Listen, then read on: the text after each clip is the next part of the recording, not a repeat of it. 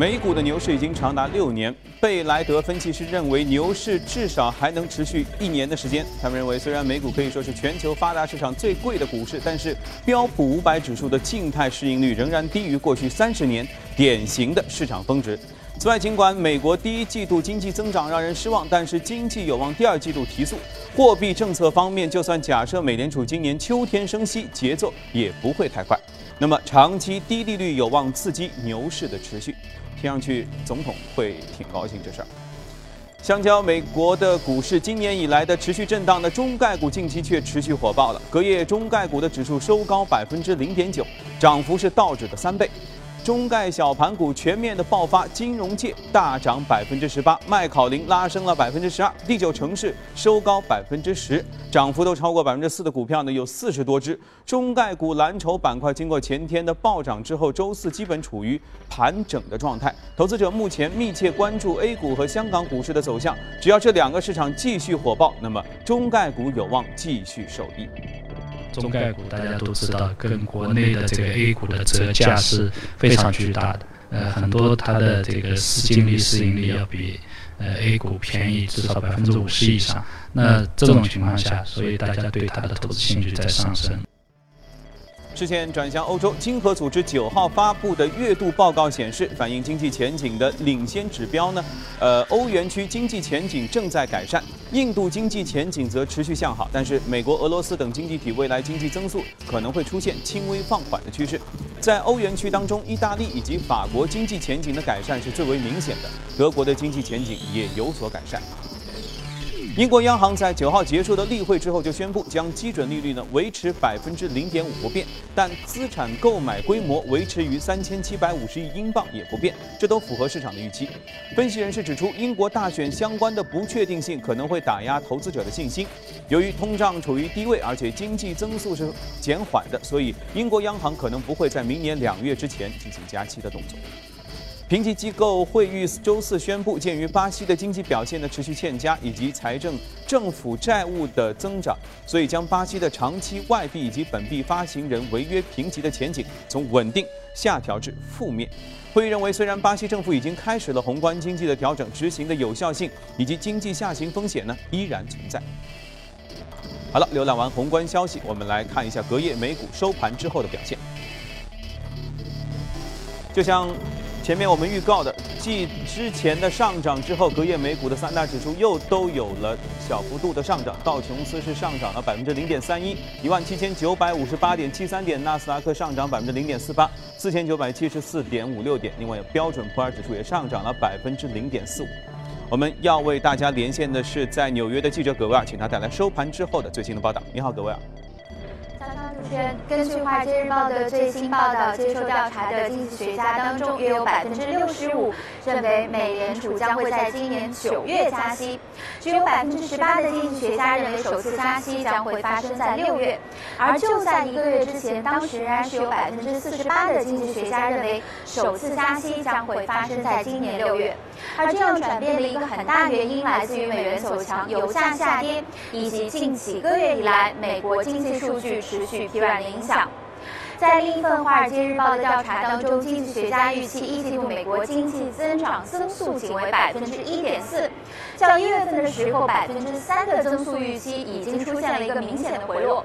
不仅如此，大多数的经济学家认为美元走强的步伐还远没有停止，可以持续六到十二个月，甚至在未来的几年都有可能。而在财报数据方面，美铝公布的财报每股盈利好于预期，营收却不及预期，被分析师解读将成为当季财报季的一个普遍现象。美铝股价隔夜也是出现了一个近百分之四的大跌。主持人，嗯，好的，谢谢各位啊。看来关于加息这部大戏还可以演很久，呃，不但是一个季度的片子，可能会演出每周每天都会演的一个超级长的连续剧。我们慢慢看吧。接下来，我们就要和嘉宾一起来聊一聊，尤其是昨天抢眼的一些中概股的表现。来，我们坐下说。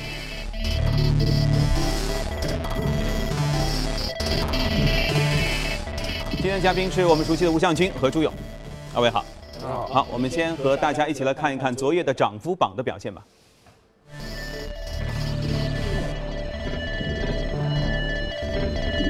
移动美股榜，油气开发依然哎，居然是排行第一，然后是医药、商店、油气设备和服务、铝业以及人寿保险都排名较高。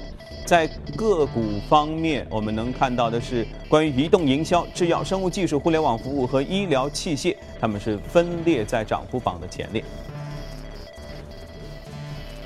中国人寿，这是今天向军要和我们一起来分享一下。中国人寿是我们其实挺熟悉的一个一个中国的中概股的股票。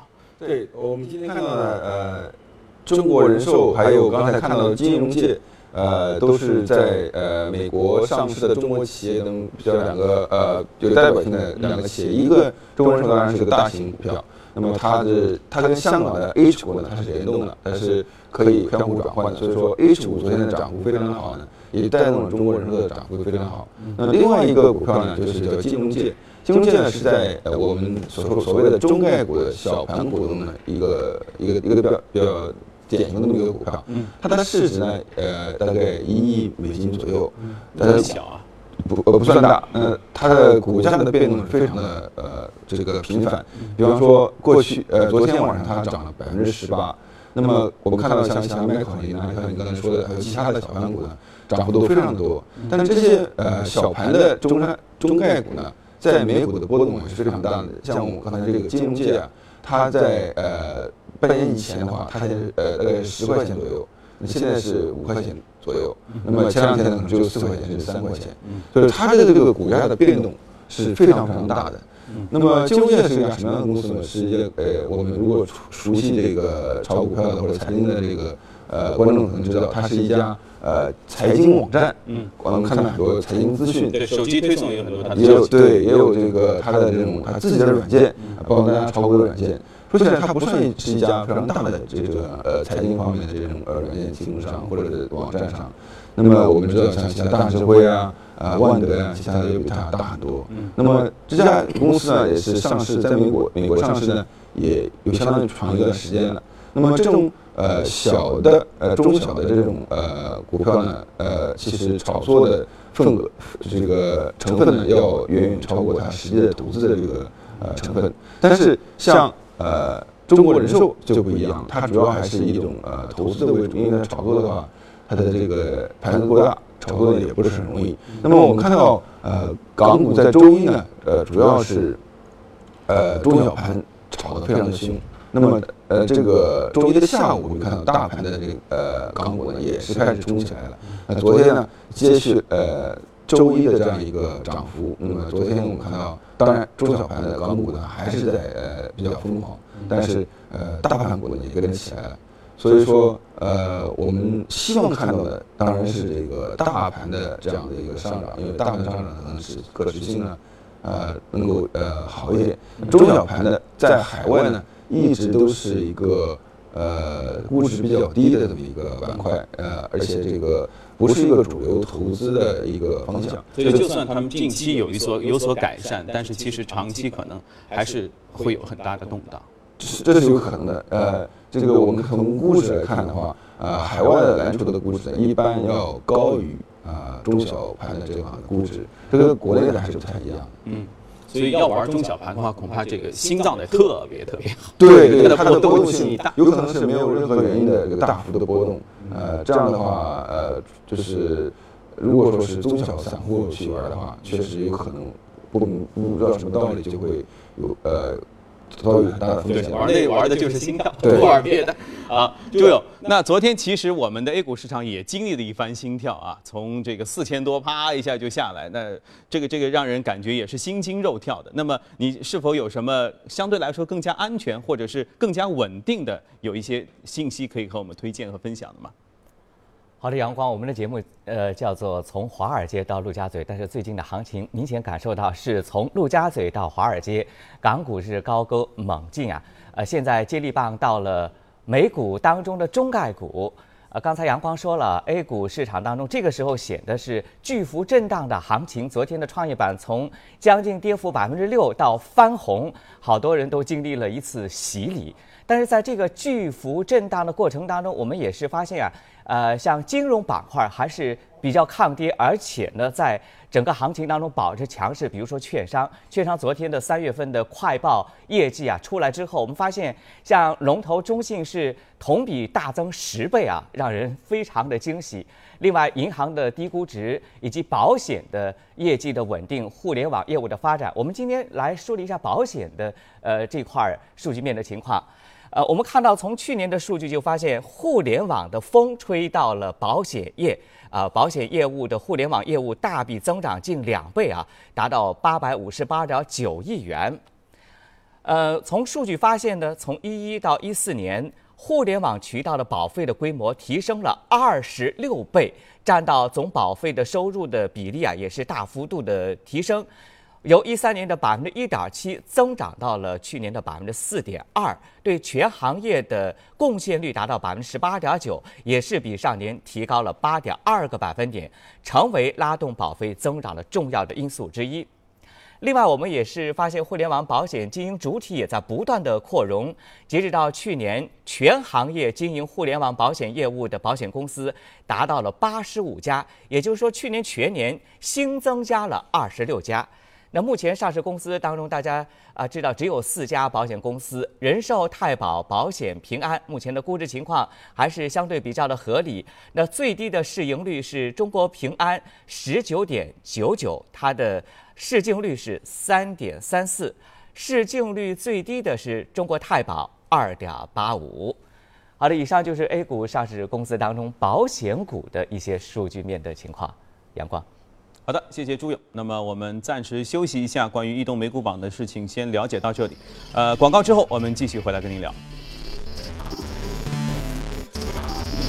北京时间七点四十四分，这里是正在直播的从华尔街到陆家嘴。下面有一组全新全球公司的资讯，我们和大家一起来分享一下。美国职业社交网站领英。周四宣布，公司已经同意以十五亿美元的价格收购一个在线学习的网站，叫 Linda 点 com。预计这项交易呢是在二零一五年的第二季度当中完成的。领英将以现金的形式支付百分之五十二的收购的金额，另外百分之四十八呢是以股票的形式来支付的。有分析称，这项交易可以使领英扩展业务至高度碎片化的企业雇员教育和专业认证的市场当中去，维持领英的买入评级。另外，据外媒的消息啊，知情人士透露，英特尔与可编程的逻辑芯片巨头阿尔特拉 （Altera） 之间的并购的谈判呢已经破裂，双方未能在价格上谈成一致。而此前有消息称，英特尔正在讨论收购这个阿尔特拉，交易规模呢很可能会超过一百亿美元，从而让英特尔成为历史上最大的一笔并购的交易。可惜没谈成。现在电商很发达呀，大家在网上买东西也很平常。那么你知道在网上买东西最讨厌的遇到的职业刷屏，这一定是很多人都知道的。明明东西不咋地，但是呢一看评论，哎呀，吹的那是花好道好。可是要到国外也这么干，可谓那就要惹出麻烦了啊，就是摊上大事儿了。据外媒的报道，亚马逊已经对一个美国加州的一个叫。杰呃让蒂勒的男子提出的起诉，称他运营着多个提供虚假产品评论的网站。原来这招老外也会，只是被抓住了。指控这个人呢涉嫌版权侵犯以及从事欺骗的活动。另外有外媒的消息，通用电气接近达成出售所有或部分房地产资产的协议，买家是黑石集团和富国银行。目前通用电气持有的价值约三百亿美元的房地产资产。法国媒体九号报道称，总部设在英国伦敦的汇丰银行因为逃税门而面临法国法院正式的刑事调查。目前呢，法院已经要求汇丰银行缴纳十亿欧元的保证金。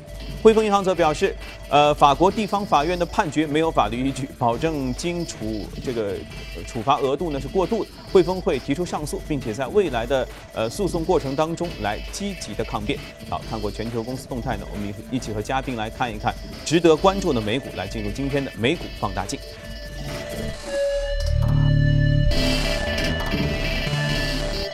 今天美股放大镜说到的，恐怕很多人都会非常熟悉。首先是特斯拉啊，这是在街上你能看到越来越多的特斯拉的出现。另外是哈曼音响，好，先说特斯拉吧，是 我们都挺感兴趣的事。特斯拉怎么了？呃，特斯拉在过去一段时间呢，表现并不是太好。那么原因有很多，一个很重要的原因就是在中国的表现不太好。对，过去呃，他说那个那个老总说被黄牛骗。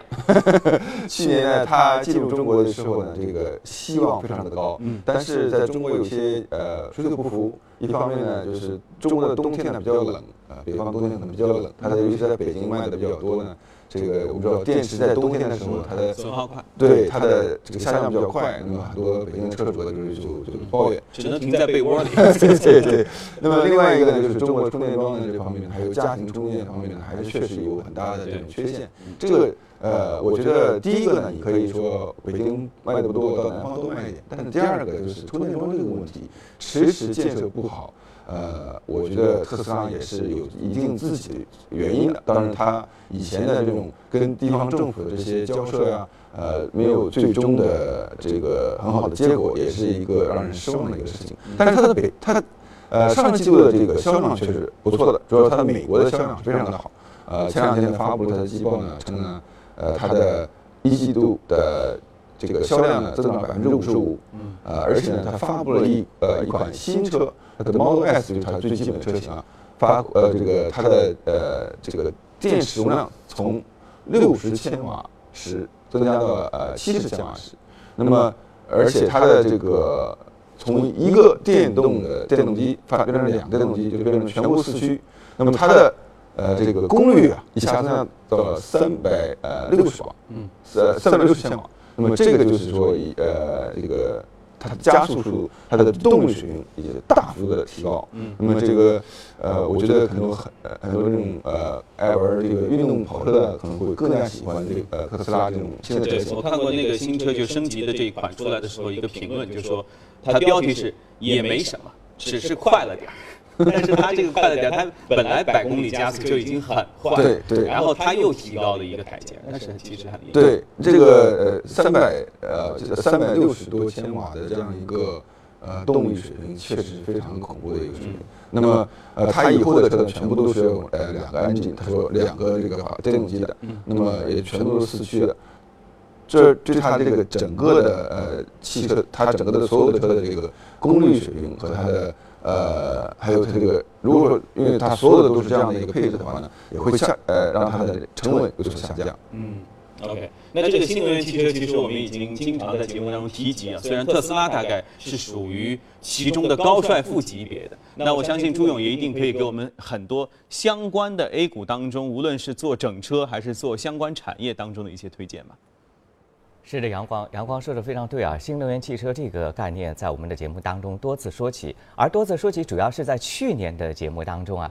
呃，最近几个月我们发现这个概念没有受到太多的资金面的关注，主要呢还是像啊油价的大幅度的下跌等等，对整个的新能源行业都是一个。呃，应该说是利空的影响啊。但是最近一段时间，无论是光伏还是新能源汽车，哎，都有点蠢蠢欲动，资金又开始关注到了这一点。啊，尤其是呃，我们从工信部刚刚出炉的一些数据来看，我国的新能源汽车的发展是十分的迅猛。我们来看一下昨天工信部发布的三月份新能源汽车的产量，从这个数据来看，呃。真的是暴增的这样一种走势啊！新能源汽车是一万三千五百辆，是同比大增三倍。其中像纯电动的乘用车以及插电式混合动力乘用车都是翻了四倍，纯电动商用车是翻了三倍。另外呢，呃，列入免征车辆购置税的新能源汽车的车型目录前三批的新能源汽车生产一万零九百七十辆啊，这个数量是三月份产量的百分之八十一啊。我国都是对新能源汽车有非常大的政策支持力度。我们看到最新的整个我国汽车行业的这个销售的增速不断的下滑，在个位数啊，但是相比之下，新能源汽车前两个月啊，一月份、二月份都是二点八倍、二点九倍这样的高速的增长，所以呃，大家的关注度又开始来到了新能源汽车。那关注新能源汽车，首先关注它的产业链，上游主要是锂电池、新材料，中游是整车制造。最后是充电桩，那么这三个环节，我们梳理一下 A 股上市公司当中有哪些概念股。整车方面，大家比较熟悉了，比亚迪、宇通、安凯客车等等。那充电站的相关的一些概念股有益阳信通、上海普天动力源、奥特迅等。锂电池方面，万象、前朝、新宙邦、天齐锂业等啊，这些大家都是比较熟悉的一些新能源汽车产业链的相关的上市公司。阳光。嗯，好的，谢谢朱勇。其实关于新能源汽车，我们在节目当中确实已经说到了很多，尤其是无论从整车还是从零部件的角度。不过，呃，我依然觉得特斯拉是其中的一个，毫无疑问，在世界方面都是这个，尤其是电力系面方面的一种，它类似就像概念车一样。我相信它无论是电池技术，还是它的加速的性能，包括整车的制造工艺。我听过一个段子说，呃呃，这个伊隆马斯克他本身想做三款。这个汽车，分别它就现在已经出了 Model S，然后 Model X，中间原本要出一个叫 Model E，这样它能完成它的 Sex 的系列。后来 Model E 被注册掉，于是它出了一个大家叫 Model 三，大概就是这么一个类似，是这么一个说法。对啊。啊，说完了整车哦，正正好预告一下，马上就要车展了。虽然今年虽然今年上海的车展说取消了车模，但是呢，新能源汽车和新概念汽车应该会成为本次车展的更加呃偏汽车或者纯汽车方面的这样一个看点和亮点。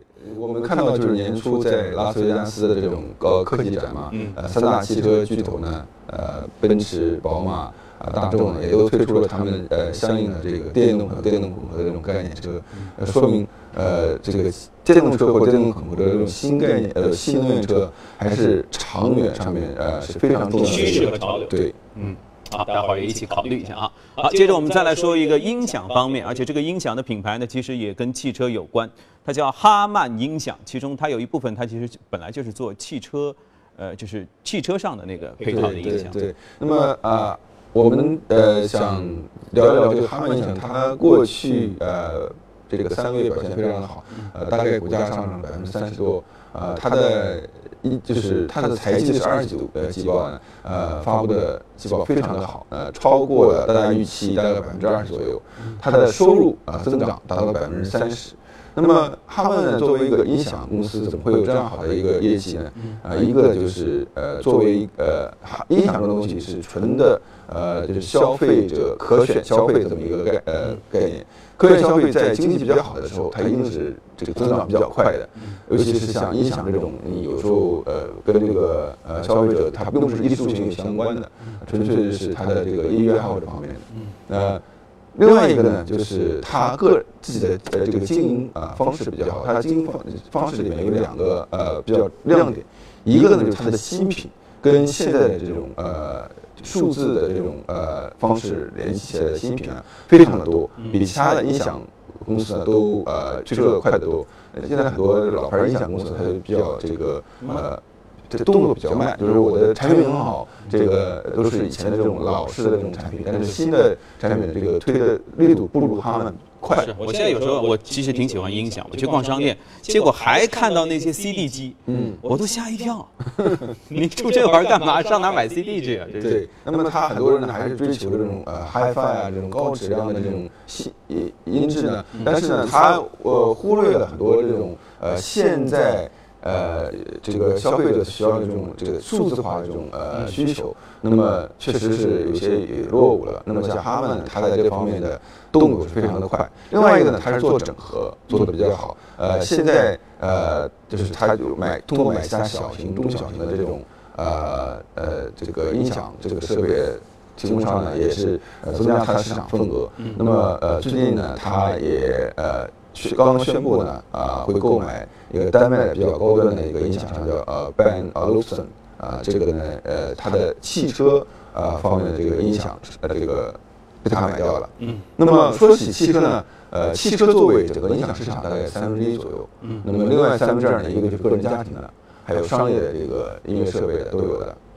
那么最近呃几年的汽车市场呢，呃，这个尤其以美国代表的汽车市场复苏也比较明显。那么汽车的里面的装饰是越来越豪华的，像哈曼这种中高端的呃汽车音响啊，也是呃比较多的。很多成为标配之一。对很多厂商呢，为了这个吸引眼球啊，吸引大家的这个消费者呢，他也把这种中高端的音响作为标配。嗯，哎，这个方面好像我觉得在印象当中和朱勇聊的比较少。消费电子，尤其是就像呃向军说的，就是人民生活水平起来了之后，本本来可以不用去消费那些消费电子产品，这些方面的这个 A 股方面有些什么是我们可以来聊一聊的吗？好的，杨光，我想转一下角度啊。刚才，呃，哈曼这家公司，呃，那么大的一个音响，它是转向了汽车音响，所以我把角度转到汽车后市场的一个机会。因为我们最近发现，像阿里巴巴也是介入到了整个汽车后市场的产业链。那么这个行业是目前市场关注度比较高的一个行业。我想梳理一下这方面的数据啊，给大家一个参考。呃，我们看到数据显示啊，我国的汽车的保有量。不断的扩大啊，也是提高了我国汽车后市场的一个空间。另外，我们从整个汽车产业链的利润的结构来看，其实整个汽车产业链当中，它的后市场的巨大的一份蛋糕，看到美国的整个利润分布达到百分之五十七，目前中国的后市场的利润分布占到百分之二十八，呃，就跟美国相比，它还有比较大的一个空间。呃，但是我们目前的利用率还不是非常的高。那么，我国主要集中在汽车的维修、二手车、汽车的租赁、汽车金融，而美国呃，像零部件的制造、整车等等，呃，有一些空间呢，我们还没有介入到。我们再来看一下整个的汽车后市场的规模，近两年的汽车厂的规模是。呃，七千亿元。那预计随着平均车龄逐渐的延长，汽车保有量稳步的增长，预计会达到万亿元的这样一个市场规模。另外，我们从截取的部分汽车后市场概念股的呃业绩的情况来看，金固、德联、隆基，他们都保持呃非常稳定的业绩的增长。那这个产业链的个股还有像汽车配件、汽车流通、整车制制造，那么这里挖掘一些比较有亮点的上市公司，呃，还是非常有机会的。好的，阳光，谢谢朱勇。看来我觉得是这样理解，就是哪一天我们所有的开车人，你我他，就是大家。这个都开始注重车上的这个其他小地方的舒适性，比如说汽车音响品质是不是更高的时候，我相信朱勇说的这个汽车后市场的这些相关概念的产品都会蓬勃发展起来，对吧？是的，像这个，如果说大家呃对这个自己的汽车里面的装饰不满意的话，呃座椅不好换，但是音响音响还可以换。